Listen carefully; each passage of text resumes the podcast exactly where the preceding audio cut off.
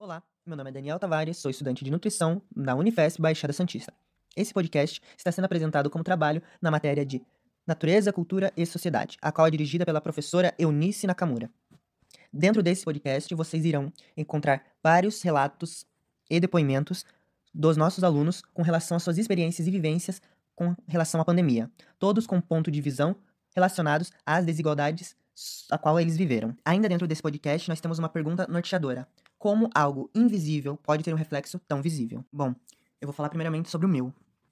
Assim como em qualquer outra cidade, a minha também tem aquele tipo de pessoa, aquelas pessoas que saem de porta em porta pedindo doações de alimentos. Porém, como meu bairro é um bairro um pouco mais afastado do centro da cidade, da área urbana, esse tipo de pessoa, eles não vinham no meu bairro pedir comida, pedir doações. Porém, com a vinda da pandemia, no início da pandemia, um número grande desse tipo de gente eles, eles vinham todos os meses, vêm até hoje no meu bairro, pedir doações de comida. E uma das justificativas deles é que no início da pandemia, eles tinham sido despedidos dos seus empregos e agora não tinham mais dinheiro para sustentar a sua família. E não conseguiam mais emprego por conta dos seus graus de escolaridade que eram muito baixos.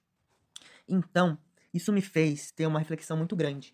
Que eu tratava esse tipo de pessoa, esse tipo de pessoa que pede, esse tipo de pessoa que não tem uma formação acadêmica tão refinada, que todos nós, estudantes de é, universidades temos, e eu tratava como algo normal, como qualquer pessoa. Ah, aquela pessoa ali não tem um ensino médio. Tudo bem, ela não tem, mas ela vive. Eu tratava como algo invisível, um problema que não era para mim, algo normal, que na verdade é uma desigualdade. Isso me fez ter uma reflexão de do que a gente trata como algo normal, algo invisível, algo rotineiro, mas na verdade é uma desigualdade e não deveria ser assim. Eu peço que todos reflitam o que vocês tratam como normal, mas na verdade é uma desigualdade, é uma coisa que não deveria ser normal, não deveria ser rotineiro. E assim eu encerro o meu depoimento.